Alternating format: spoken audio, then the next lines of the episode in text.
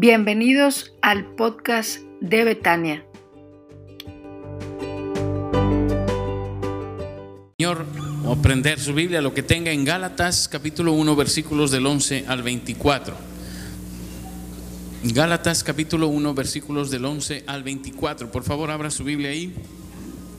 Y sígame con su vista en la lectura de esta porción muy breve de la palabra de nuestro Dios. Gálatas capítulo 1 versículos del 11 al 24. Dice la palabra del Señor, más os hago saber, hermanos, que el Evangelio anunciado por mí no es según hombre, pues yo ni lo recibí ni lo aprendí de hombre alguno, sino por revelación de Jesucristo. Porque ya habéis oído acerca de mi conducta en otro tiempo en el judaísmo, que perseguía sobremanera a la iglesia de Dios y asolaba y en el judaísmo aventajaba a muchos de mis contemporáneos en mi nación, siendo muchos, mucho más celoso de las tradiciones de mis padres. Pero cuando agradó a Dios, que me apartó desde el vientre de mi madre y me llamó por su gracia, revelar a su Hijo en mí para que yo le predicase entre los gentiles. No consulté enseguida con carne y sangre, ni subí a Jerusalén a los que eran apóstoles antes que yo, sino que fui a Arabia y volví de nuevo a Damasco. Después, pasados tres años, subí a Jerusalén para ver a Pedro y permanecí con él quince días. Pero no vi a ninguno otro de los apóstoles, sino a Jacobo, el hermano del Señor. En esto que os escribo, he aquí delante de Dios que no miento.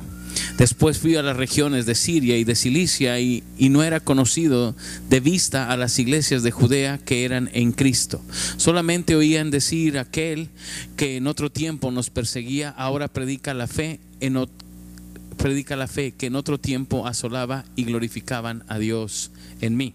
Hasta ahí vamos a leer, hermanos, vamos a orar a nuestro Dios. Padre, gracias por este tiempo que nos das para alabarte. Gracias por este tiempo que nos das para bendecir tu nombre. Quiero pedirte, Señor, que ahora que abrimos tu palabra y meditamos en ella, hables a nuestros corazones, que tu Santo Espíritu nos guíe a la verdad, que todos los que estamos aquí podamos escuchar tu voz. Quiero pedirte, Señor, que sean gratos los dichos de mi boca y la meditación de mi corazón delante de ti. En Cristo Jesús. Amén. Hermanos, seguimos en esta serie de sermones acerca eh, basados en la epístola a los Gálatas y ahora titulé al mensaje La vida de todo creyente. Así le titulé La vida de todo creyente. A veces pensamos que cuando vemos estos textos, Pablo está hablando de algo súper especial que solamente le pasó a él y bueno, eso sí, la, encontrarse con Jesús en el camino a Damasco, pues eso sí fue solamente a él. Pero el resto de su testimonio es algo que debería ser cotidiano en nuestras vidas, debería ser una experiencia que todos tengamos. Y eso es lo que quiero que meditemos. Porque no quisiera que se fuera con la idea de que eh, esto de servir al Señor y de seguirle es algo que le sucede a unos cuantitos, a los que van a un seminario, a los que, sino que realmente esta es una experiencia de todos nosotros. Y por eso vamos a ver lo que Pablo dice en esta porción. Mantenga su Biblia abierta, por favor, porque lo primero que vamos a ver es que Pablo habla de una vida pasada. Habla de su vida pasada en los versículos del 11 al 14. Él va a decir y va a hablar de una vida pasada. Y lo primero primero que dice es que vivía en oscuridad. Mire, dice, mas os hago saber, hermanos, que el Evangelio anunciado por mí no es según hombre, pues yo no lo recibí ni lo aprendí de hombre alguno, sino por revelación de Jesucristo.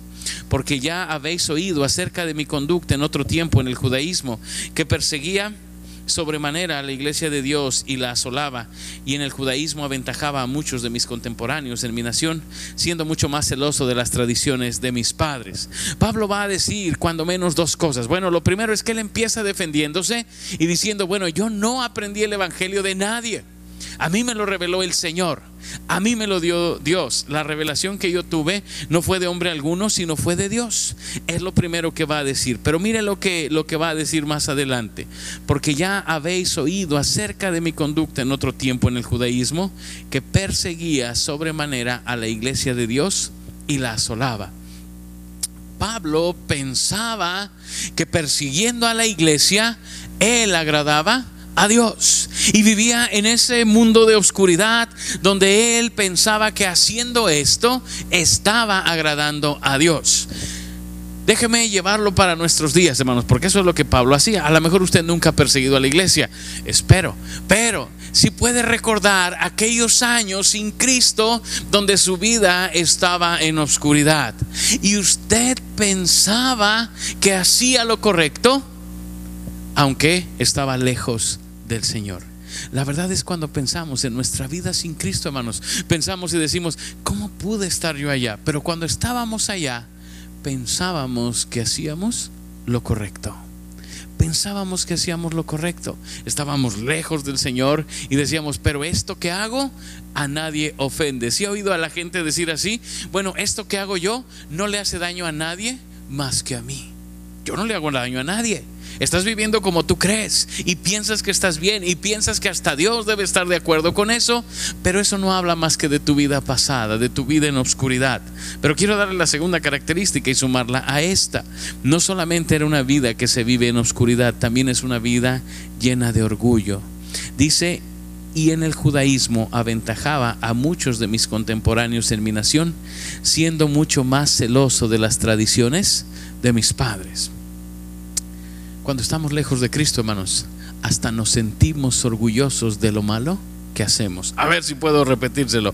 Cuando estamos lejos de Cristo, hasta nos sentimos orgullosos de lo malo que hacemos. Yo tenía una vecina que tenía un loro, un, lorito, y el lorito era muy hábil para hablar. No todos los loros tienen esa capacidad, pero ese sí. Y ella le enseñaba puras groserías puras groserías al lorito. Entonces cuando uno pasaba, no, pues el lorito soltaba. De no, no, como carretonero, como carretonero el lorito. Él, él pues no, no entendía nada de lo que estaba diciendo. Él simplemente repetía lo que le habían enseñado a repetir. Y la señora se sentía bien orgullosa. Y decía, ¿ya vieron a mi loro? Y ya aprendió otras palabras y ella nos las decía que era peor todavía, ¿no? Nos decía todo el léxico que iba aprendiendo su lorito y, y ella se sentía tan orgullosa. Y a veces, hermanos, nos pasa a nosotros en nuestra propia vida. Estamos lejos del Señor, estamos viviendo en pecado, pero hasta nos sentimos orgullosos. Yo conozco gente que dice, yo me tomé la primera cerveza con mi hijo. Y, se sienten tan orgullosos y yo digo, ojalá sea la última, ¿no? Y no sea la primera de muchas y lo hayas metido tú mismo como padre en un problema grave. Pero estamos lejos, viviendo en oscuridad y nos sentimos orgullosos. Y nos sentimos orgullosos de todo eso. Pablo decía, y de los judíos, de todos mis compañeros, yo hasta los aventajaba. En ese momento no se siente orgulloso, pero cuando lo vivía, sí. Era un hombre que vivía en oscuridad y estaba orgulloso de estar ahí y se sentía tan bien de hacer lo malo y se sentía tan correcto y decía, pues yo persigo a la iglesia y eso es lo que a Dios agrada. Oiga, quiero que piense un poquitito, porque dije que esta es la vida de todos nosotros. ¿Se acuerda de su vida pasada sin Cristo? ¿A poco no vivíamos igual? En oscuridad y hasta orgullosos y hasta orgullosos de vivir así. Y decíamos, ¿qué crees? Yo ya hice, yo ya tal, yo ya... Y aunque era pecado, nos sentíamos orgullosos de platicarlo, de contarlo, de vivir de esta forma.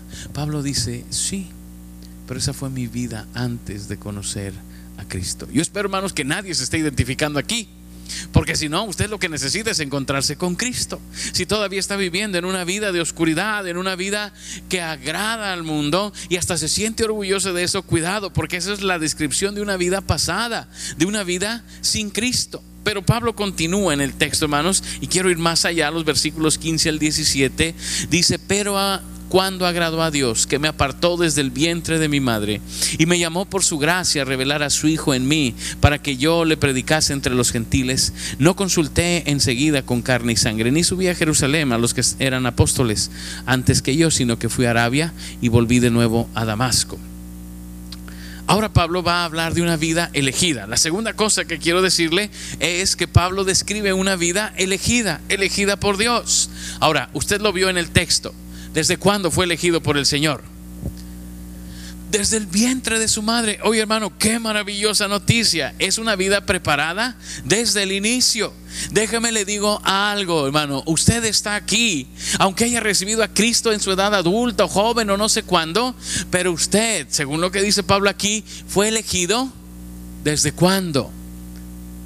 Desde el vientre de su madre. Ahora, hermanos, ya hay este, ultrasonidos hasta de 4D. Sí, sí los ha visto. Ya vemos las imágenes de los bebés perfectas. Ya vemos a los bebés y decimos, este niño viene visco. Bueno, porque ahí se ve, ¿no? Que está ahí en el, en el ultrasonido. Y cosas ya que se ven muy bien. Pero ¿Cuántos años tiene el ultrasonido, hermanas? Antes, ¿cómo se hacía para saber el sexo del bebé? Se compraba ropita blanca, ¿no? Por aquello de que fuera niño, niña amarillita, para que, pues no ofender, ¿verdad? Se le compraba amarillita, blanca, y cuando nacía, fue niña, fue niño, era, se sabía hasta el final, nadie podía ver nada, ni saber nada hasta el final. Las abuelitas hacían lo del anillo. ¿Sí sabe lo del anillo? Yo no se lo voy a decir yo porque tampoco creo que sea tan bueno, pero eh, ponen un anillo y si se movía no sé qué es niño y si se movía no sé qué es, niña y luego si, si, perdóname lo que voy a decir, si la panza está picuda es niño y si está redonda es niña, decían, ¿verdad? Y pues ahí le echaban ganas para ver, pero no había nada, nadie podía ver nada hasta después. Pues Pablo dice que antes de que ojo pudiera vernos, Dios ya nos había escogido desde el inicio. Mire lo que dice. Dice que me apartó desde el vientre de mi madre. Según el testimonio de Pablo, hermanos, es probable que usted haya andado perdido sin Cristo algún tiempo, pero como quiera Dios ya le había elegido. Y eso es motivo de gozo. Ya nos había escogido, aunque nosotros éramos rebeldes, pero Él ya nos había escogido desde el vientre de nuestra madre. Mire qué hermoso lo que está diciendo Pablo, que Dios ya te había escogido desde antes. Ya hemos hecho el ejercicio, hermanos. Si yo le dijera, vamos a poner un negocio, escojo un socio aquí entre los hermanos, ¿a quién escogía? Ay, pues uno la piensa, ¿verdad? Dice, este no, este tampoco, aquel menos, y, no puede como en la escuela, y no lo puedo hacer solo, ya ve que en la escuela dicen, vamos a hacer trabajo en equipo, y no falta el que dice, no lo puedo hacer solo. Así estamos, hermanos, porque nos cuesta trabajo escoger a alguien y decir, depositar mi confianza en él. Pues, ¿qué cree? Que Dios nos escogió a nosotros y puso su confianza en nosotros. Desde antes de nacer ya nos había amado, nos había escogido y nos había comisionado. ¿Se da cuenta de lo que Pablo está diciendo? Dios ya tenía planes para nosotros antes que nuestros padres. A ver, se lo repito, Dios ya tenía planes para nosotros antes que nuestros padres. ¿Cómo escogió usted el nombre de sus hijos, hermano? Ese es un asunto complicado, porque uno sabe que el nombre que le pongas lo va a llevar por el resto de sus días. Ahora en las, en las conferencias pasadas que di a las hermanas, ahora en Nuevo Laredo, les, les leía yo algunas cosas acerca de los nombres. A ver si lo, tengo aquí rápidamente y se los leo. Pero les leía yo los nombres más eh, raros que han salido en el tiempo. Y, y, ya ni me acuerdo, por eso lo quería leer, porque ni siquiera puedo repetirlo así de memoria. El nombre más largo, no sé si las hermanas se lo grabaron pero el nombre más largo, bueno, dice, ya encontré aquí, en 1982 un hombre en el pleno mundial de fútbol nació su niña y queriendo poner un nombre, le puso Jennifer Pelella, Ircinio Rivelino, Carlos Alberto, Paulo César, Brainer Croft, Bess Keegan. Así se llamaba la pobre niña. Y le decían Cookie. Ah, no, no sé si le decían Cookie, pero le pusieron todos esos nombres. El nombre más largo en una sola palabra registrado se llama Deos, Deos Copidesemperides. Deus copides emperides, que quiere decir el que se complace eternamente en la contemplación de Dios. Cuando los padres queremos poner nombres, se nos ocurren ese tipo de locuras, ¿verdad? Y andamos pensando, ¿cómo le vamos a poner? Porque, porque el nombre va a marcar mucho su vida. Déjeme le platico que cuando mi hija iba a nacer, me dijo Pati, ¿cómo le vamos a poner? Y yo le dije, si es niña, se va a llamar Keren. Y me dijo, ¿y si es niño? Y le dije, no, no va a ser niño, va a ser niña. Pero no es que yo tuviera tanta fe, simplemente me daba flojera pensar otro nombre así de niño y decir cuál otro. Entonces yo decía, pues que sea niña y ya me ahorré esa chamba y gracias a Dios fue niña. Ah, gracias a Dios no tuve que trabajar más. Pero uno piensa en el nombre cuando ya sabe que viene el bebé, pero Dios ya tenía planes para nosotros antes de que sus padres empezaran a pensar en su nombre. Dios ya tenía planes. Porque Pablo dice, Él me eligió desde el vientre de mi madre. Y aunque tuvo unos años lejos de Dios, Él sabía que, así, que había sido elegido por Dios desde el principio. Hermanos, esa es la vida de todo creyente. Usted fue elegido por Dios desde el vientre de su madre. Y quizás ahorita esté lejos del Señor, pero como quiera, Él escogió a usted. Y Pablo va a decir, eso es lo más maravilloso que me ha pasado, saber que Dios me escogió desde antes de nacer. Es una vida elegida, preparada desde el principio, pero también, hermanos, preparada para servir. Dice, y me llamó por su gracia. Dice, y me llamó por su gracia revelar a su Hijo en mí para que yo le predicase entre los gentiles. Ahora Pablo va a decir, y Él se reveló en mi vida para una sola cosa. ¿Cuál, hermanos? Para predicar la palabra a los gentiles. Quiero que piensen eso. Pablo entendía muy bien qué era lo que Dios quería de su vida. ¿Qué era? Predicar la palabra. Vamos a, tratar de explicar esto para que quede claro. Él ha elegido nuestra vida, pero tiene un propósito. ¿Y sabes cuál es? En Marcos 3 lo dice muy bien. Dice que Él llamó a doce para que estuviesen con Él y para enviarlos a predicar. Eso es lo que dice Marcos 3. Entonces, quiero que quede claro esto, hermanos. ¿Para qué nos eligió el Señor? Número uno, para que estuviésemos con Él. Porque entre más estás con una persona, más te pareces a esa persona. Se siente feo, ¿no? Entre más estás con una persona, más te pareces a esa persona. Los casados es un privilegio y una maravilla eso, ¿verdad? Porque en los primeros años empiezas a hablar como tu esposo o tu esposa. Cuando llegas a 10 años empiezas a pensar como tu esposo o tu esposa cuando llegas a, a, 20 años y ya se visten igual, y a los 25 años juntos empiezan a parecerse físicamente. ¿Qué se siente, mano? Ay, se siente frío, ¿no? Yo cuando pienso en eso le digo a Pati, Pati, llevamos 21 años juntos. Dentro de unos años así te vas a ver. Eso, fíjate, qué, qué cosa, qué maravilla entre más tiempo pasas, más te pareces a la persona. Hermano, necesita usted saber que Dios le escogió para que esté con Él, porque entre más esté con Él, más se parece a Él. Y cuando nos vamos pareciendo a Él, entonces estamos listos para predicar. Había un libro hace años que se llamaba Hable de Cristo intencionalmente y me llamaba mucho la atención el título porque sí creo que muchas veces, la gran mayoría de veces que hablamos de Cristo no es intencionalmente, es casi defensa propia, ¿verdad? Te preguntan, ¿y tú eres cristiano? Y pues ya no te queda de otra más que pues, pues, pues sí, sí, pero no fanático, ¿eh? no fanático, o sea, cristiano pero normalito. Y ya como que más es una defensa que un ataque. Pablo decía, yo sé que Dios me escogió para predicar la palabra en los gentiles. Y hermanos, hay muchas formas de predicar, no solo el púlpito, porque a veces cuando pensamos en predicar, decimos, pues ¿cuándo me van a dejar el púlpito? Le digo la verdad, pronto, pronto, pronto, pronto, pero pero no se trata de eso.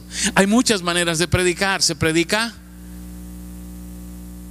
con el ejemplo, se predica con el ejemplo se predica con el testimonio, se predica con el hablar, se predica con la conducta, se predica con lo que usted tenga que hacer. Se predica de esa manera. En la calle, ¿cómo lo conocen? En el trabajo, ¿cómo lo conocen? Porque ahí es donde usted está predicando. ¿Lo conocen como una persona amable, atenta, educada, cristiana? ¿O lo conocen como el amargado de la cuadra? Porque usted predica con su manera de vivir. Usted predica con su manera de vivir. ¿Cómo lo conocen? ¿Cómo es que saben de usted ahí donde trabaja, donde vive? Bueno, hemos sido llamados por Dios para predicar. ¿Se acuerda lo que dijo Jesús? Ustedes son la luz del mundo. Ustedes son la luz del mundo. ¿Y qué más dijo? Ustedes son la sal de la tierra. ¿Ha comido sin sal? Sí, cuando le dice el doctor, no sabe qué va a dejar de comer sal, va a tener que comer sin sal. ¿Qué se siente? Es, es horrible, es horrible. Es horrible, hermanos. Yo sí confieso que me gusta la sal y que me gusta ponerla junto a donde como. Y, Y me gusta ponerle sal a los alimentos. Hay quien dice, no, pastor, la presión, pues sí, la presión, la presión, pero me gusta la comida con sal. Ahora, gracias a Dios, Monterrey es muy húmedo, ¿no? Y todos los saleros se tapan. Entonces le hace uno así ni sale nada, hermanos. Dan dos, tres granitos y ya anda. Tampoco me hace tanto daño. Pero al final sí se percibe cuando no hay sal. Estamos muy preocupados por nuestro país. Hablaba con las mujeres el viernes y les decía, eh, es una bendición de Dios hablar en un foro de mujeres en este momento en México, cuando se habla tanto de las mujeres y de la violencia que sufren y de todo lo que están viviendo. Pero ¿sabe por qué estamos viviendo eso, hermanos? Porque la sal no está dando sabor. Porque nosotros que fuimos escogidos desde el vientre de nuestra madre, no estamos cumpliendo con la labor que nos toca. Por eso la sociedad se percibe que falta sal. Y entonces, ayer estaba leyendo y las mujeres cristianas se van a sumar al paro del 9 de, de marzo. Alguien preguntó, no leí las respuestas, nomás leí la pregunta. Y yo digo, bueno, usted decida lo que tenga que decidir, pero yo le digo, usted hermana y nosotros los varones también, fuimos llamados para ser la sal de este mundo y Pablo lo sabía. Y decía, porque Dios me escogió desde el vientre de mi madre para servir en un mundo que necesita de nosotros. Ustedes son la luz del mundo y la luz no se puede esconder. Necesitan cumplir con la labor que tienen. Ahí en el trabajo donde están, en la colonia donde viven, necesitamos saber que nuestra vida ha sido elegida para servir no para llenarnos de orgullo. ¿Se acuerda que el orgullo corresponde a la vida pasada? Esta, esta vida elegida no corresponde al orgullo. A ver, se lo repito, hermanos. Los cristianos no estamos para sentirnos mejores que los demás. Hace poco me escribió una hermana y me dijo, oiga, ¿qué puedo hacer? Porque mi pastor dice que si tengo amigos que no son cristianos, yo no soy cristiana y soy hija del diablo. Y le dije, bueno, pues qué bueno que me dice primero para no ir a su iglesia, ¿no? Porque pues yo también tengo amigos no creyentes, ¿verdad? No creo, hermanos, que ese sea el camino. El camino no es cortar las amistades que no conocen al Señor. El camino es ser luz en medio de esas amistades. El camino es cumplir con el propósito por el cual Dios eligió nuestra vida. Entonces, vivimos una vida elegida. En tercero y último, hermanos, quiero decirles que Pablo habla de una vida transformada. Pablo habla de una vida transformada. Y una vida transformada requiere de preparación. Mire lo que dice. No consulté enseguida con carne y sangre ni subí a Jerusalén a los que eran apóstoles antes que yo, sino que fui a Arabia y luego volví a Damasco. Después, pasados tres años, subí a Jerusalén para ver a Pedro y permanecí con él quince días. Pero no vi a ningún otro de los apóstoles, sino a Jacobo, el hermano del Señor. En esto que os escribo, he aquí delante de Dios que no miento. Ok, vamos a detenernos un poquitito ahí, hasta donde dice no miento. ¿De dónde recibió Pablo su preparación para ser apóstol? Señor. Dice, no fui con nadie. Me fui a dónde? ¿A dónde se fue? Dice ahí. Primero se fue a Arabia. Arabia. ¿Cuántos cristianos cree que había en Arabia? Pues si ahorita casi ni hay. En aquellos años menos todavía. No consultó con nadie. ¿Qué se fue a hacer Arabia, hermanos? Esa es una de las preguntas que la gente se hace. ¿Qué hizo en Arabia? Dice, no, es que allá se juntó con... No, no, no, no. ¿Sabe qué fue? A buscar al Señor y encontrarse con Él cara a cara. Durante tres años en una búsqueda intensa de Dios. Cuando yo le digo Arabia, ¿en qué piensa? Y no me diga Dubai. ¿En qué piensa eh, cuando le digo Arabia? El desierto, en el desierto. Ahorita sí podemos decir Arabia y pensar en todo lo que han hecho porque hay mucho dinero allá. Pero, pues en aquellos años, ¿qué cosa había en Arabia? Desierto. Era una tierra árida, solitaria, y Pablo se fue allá a encontrarse con Dios. A veces, hermanos, pensamos que para que mi vida funcione, una vida preparada, una vida que se transforma, es una vida preparada, pensamos que necesito estar en un seminario, que necesito que alguien me enseñe, que necesito tomar y decir y hacer, ¿sabe qué es lo que necesita? buscar a Dios intensamente. Eso es lo que prepara nuestras vidas para servirle. Y si usted quiere que su vida se transforme, necesita buscar a Dios intensamente. A ver, ¿a qué me refiero con intensamente? Todos nosotros leemos la Biblia, ¿verdad? Eh, gracias, hermanos, gracias porque fue así como... Bueno, usted está leyendo la Biblia, pero necesita intensificar su lectura de la Biblia. Todos nosotros oramos, ¿verdad? Sí, aunque sea antes de comer. Sí, sí, sí, oramos aunque sea antes de comer. Necesita intensificar su vida de oración. Necesita meditar la palabra del Señor. Es decir, leer la Biblia y pensar qué es lo que dice aquí. En eso le ayudamos en las células, hermanos. En las células eso es lo que hacemos. Tomamos un texto y pensamos qué es lo que dice aquí y tratamos de llegar a alguna conclusión. Una vida que se transforma requiere preparación. Pero Pablo dijo, pero yo mi preparación la recibí del Señor. Porque tres años me fui solo a Arabia y luego regresé a Damasco y luego fui a Jerusalén y me encontré con quién? Con Pedro. ¿Por cuánto tiempo? 15 días. O sea, Pablo fue al seminario 15 días y le dieron doctorado. Porque vea todo lo que hizo. Vea lo que hizo. Uno puede ir 15 años y no sacarlo. Pero Pablo decía, es que yo no necesité que me dijeran otros. Me encontré con Pedro y me encontré con Jacobo, el hermano del Señor, y nada más, y 15 días. Ahora toma mucho sentido lo que dice él cuando habla de la cena del Señor, porque yo recibí del Señor lo que también nos he enseñado. ¿Se acuerda que el Señor Jesús la noche que fue entregado tomó pan y habiendo dado gracias lo partió y dijo, tomad, comed, este es mi cuerpo que por vosotros es partido. En fin, todo el texto que sigue ahí. Pablo va a decir, yo recibí del Señor lo que les enseño. Y es lo que está diciendo aquí. ¿Sabe, hermano, por qué en nuestras vidas no se ve la transformación plena que Dios puede hacer? Porque no estamos buscando a Dios. Porque no estamos buscando a Dios. Mire, los jóvenes enamorados, los jóvenes enamorados y también los matrimonios, porque los matrimonios aquí de esta iglesia están muy enamorados, ¿verdad, hermanos? Sí, amén, yo sabía que sí, están muy enamorados. Entonces, cuando se vive así, se vive en la expectativa de cuidar y de estar al pendiente del otro. A ver, se levantan y lo primero que hacen que es escriben al objeto de su amor, ¿verdad, hermanos? ¿Cómo amaneciste? ¿Eh? Y entonces contestan ahí del otro lado, muy bien, nunca se levantan temprano más que para contestar ese mensaje, porque se aman. Y luego se van a trabajar y ya me voy a trabajar. Que Dios te bendiga, que te vaya. Pues casi como los matrimonios igual. Que Dios te bendiga, que te vaya muy bien y todas esas cosas.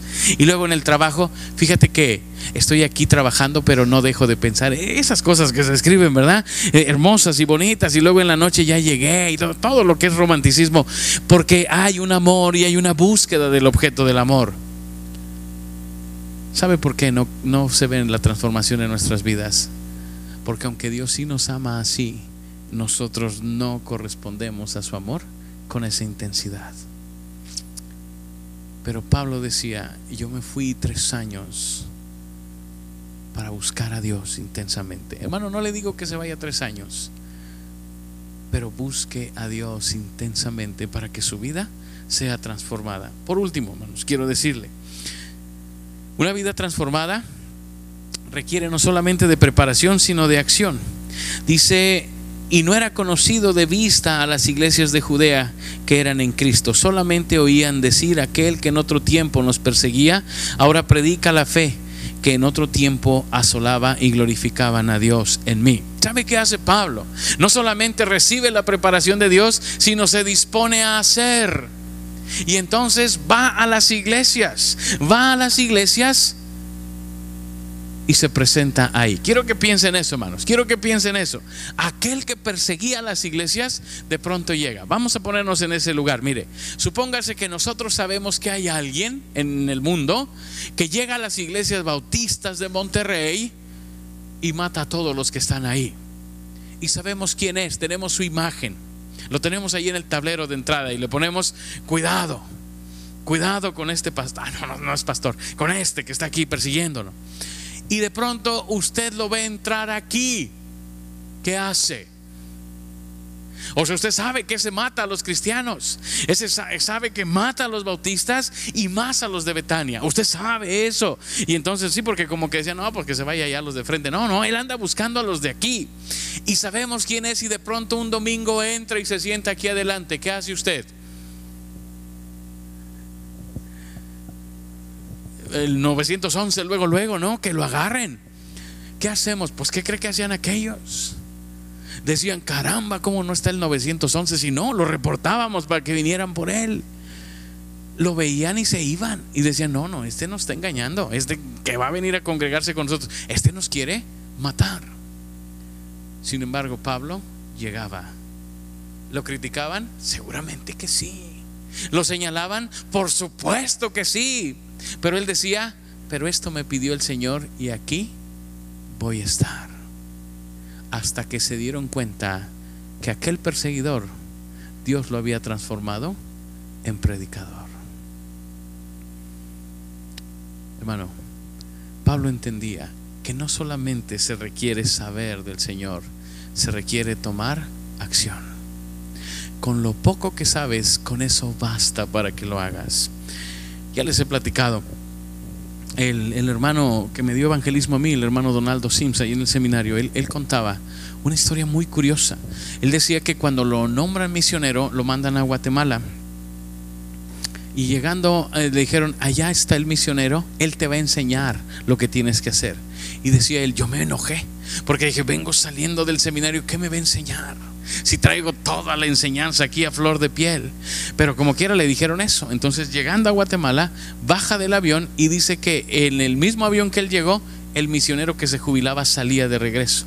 Y entonces ya lo encuentra con sus maletas y le dice, oye, no te puedo enseñar a ser misionero, pero hay una hermana, la hermana, no sé su nombre, es analfabeta, ve y búscala, ella te va a enseñar a ser misionero.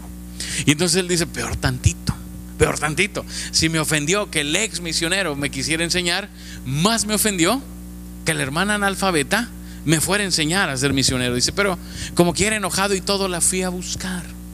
Y llegando toqué y le dije a la hermana fulana tal, sí, cómo no, ¿usted es el nuevo misionero? Sí, venga, se le voy a enseñar. Y dice, yo iba, que la sangre me hervía. Y me llevó a un lugar donde estaba la gente sembrando el campo. Dice, entonces yo dije, ¿qué me va a enseñar esta mujer si no sabe ni leer ni escribir? Y ella llevaba una Biblia y decía él, ¿para qué trae eso? Se acercó a donde estaba un señor descansando y le dijo, oiga, ¿usted sabe leer? Le dijo, sí. Mire, aquí tengo marcado un número uno. ¿No puede abrir la Biblia ahí? Y la abrió. Y decía, no, léame lo que está subrayado. Y entonces él leyó, porque de tal manera amó Dios al mundo que ha dado a su Hijo ingento, todo Juan 3:16. Y ella le dijo, ¿qué querrá decir eso? Y él le dijo, pues yo creo que aquí dice que Dios nos ama y que dio a su Hijo. Ah, sí. ¿Ve que por ahí hay un número 2? Sí. No busca el número 2 y abre la Biblia ahí. Y entonces te buscó el número 2 y decía, por cuanto todos pecaron y están destituidos de la... ¿Qué querrá decir eso? Pues creo que dice que todos pecaron y se alejaron. Y así se lo llevó por todo el plan de salvación. Y al final le dijo, oye, ¿y no quieres recibir a Cristo en tu corazón? Y este dijo, sí, sí quiero. Y dice el hermano, decía el hermano Donaldo Sims, es el primer hombre en la historia de la humanidad que yo veo que se gana solo para Cristo. Dice, él se ganó solito para Cristo. Él se leyó los textos, él se los explicó, él tomó la decisión, él oró porque esa mujer no sabía hacer otra cosa lo poco que sabía lo llevó a la acción. Y decía, no necesito ser erudito en teología, lo que necesito es llegar a donde está la gente que necesita de Cristo. Y hermanos, Pablo entendía eso, que una vida que ha sido transformada requiere estar cerca de Dios, pero también requiere tomar acción. No se trata de saber toda la Biblia y entender el Apocalipsis y ya que entiende el Apocalipsis ahora sí voy a predicar. No, hermano, pues de aquí a que lo entiende. Mejor con lo que tiene y con lo que sabe vaya y sea luz y sal donde Dios lo ha puesto. Vaya y dé testimonio de Cristo Jesús. Vaya y cumpla con la tarea que Dios le ha dado. Esto no es la vida de un hombre excepcional, es la vida de todo cristiano. Todo creyente debe saber que esa es la labor para la cual Dios nos llamó. ¿Por qué no cierra sus ojos? ¿Por qué no inclina su rostro? ¿Por qué no oramos al Señor?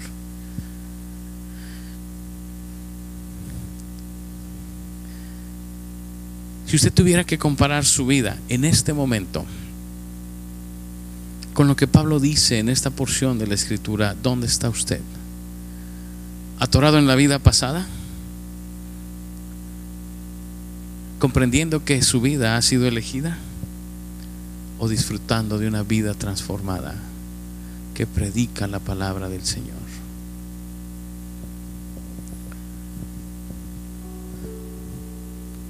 Lo más importante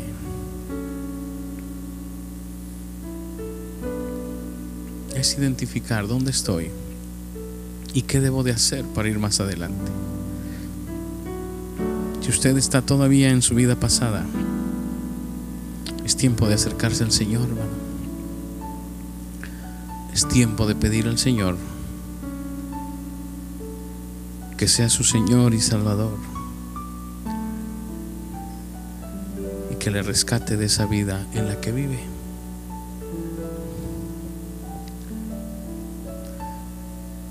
Si usted se da cuenta hoy que su vida ha sido elegida, alabe al Señor. Porque Él escogió desde el vientre de su madre. Porque le ha dado una tarea que cumplir. Y esa tarea nos da sentido y propósito para vivir.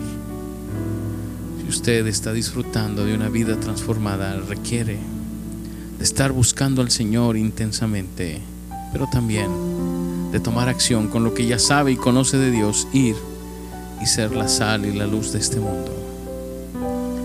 Ore al Señor. Pídale sabiduría a nuestro Dios.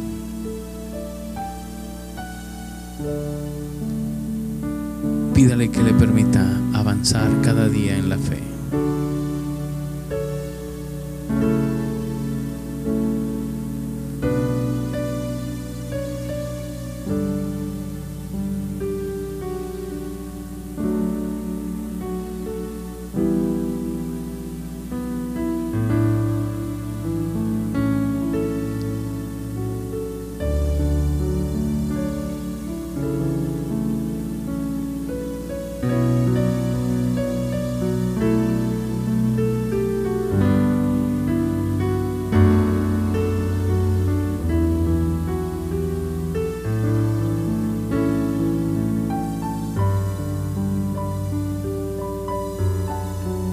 Vamos a ponernos en pie, vamos a orar al Señor.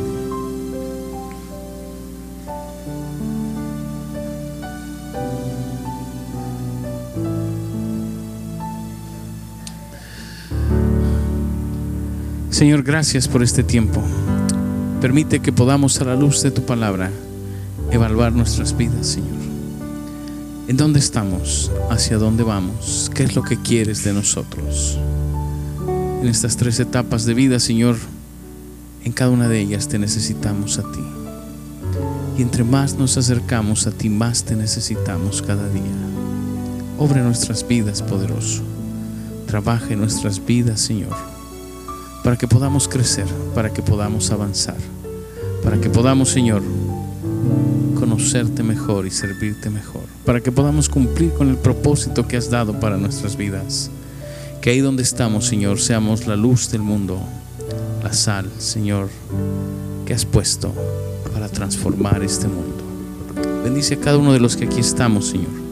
Que podamos ser sensibles a tu voz y cumplir con aquello que esperas y quieres de nuestras vidas, Señor. Que podamos, Padre, hacer tu voluntad y cumplir tu propósito. Gracias, Señor, por este tiempo que nos diste para adorarte. Gracias por este tiempo que nos diste, Señor, para cantar a tu nombre y celebrar las maravillas que has hecho entre nosotros. Ahora te rogamos, Señor, que bendigas el tiempo de convivencia que tendremos enseguida, Señor. Que también ahí tú puedas guiarnos y gobernarnos, Señor. Y podamos ver tu palabra hecha realidad en nuestras vidas, Señor. Y podamos gozarnos juntos un tiempo, Señor. Y al terminar este tiempo, llévanos en paz. Que tu ángel acampe alrededor nuestro y nos defienda, Señor. Y que podamos, Padre, esta semana cumplir con la tarea que nos has dado, ser bendición a aquellos que no te conocen. Gracias, gracias por tu palabra que es viva y eficaz. Llévanos en paz, guárdanos, bendícenos y ayúdanos, te lo suplico en Cristo Jesús. Amén.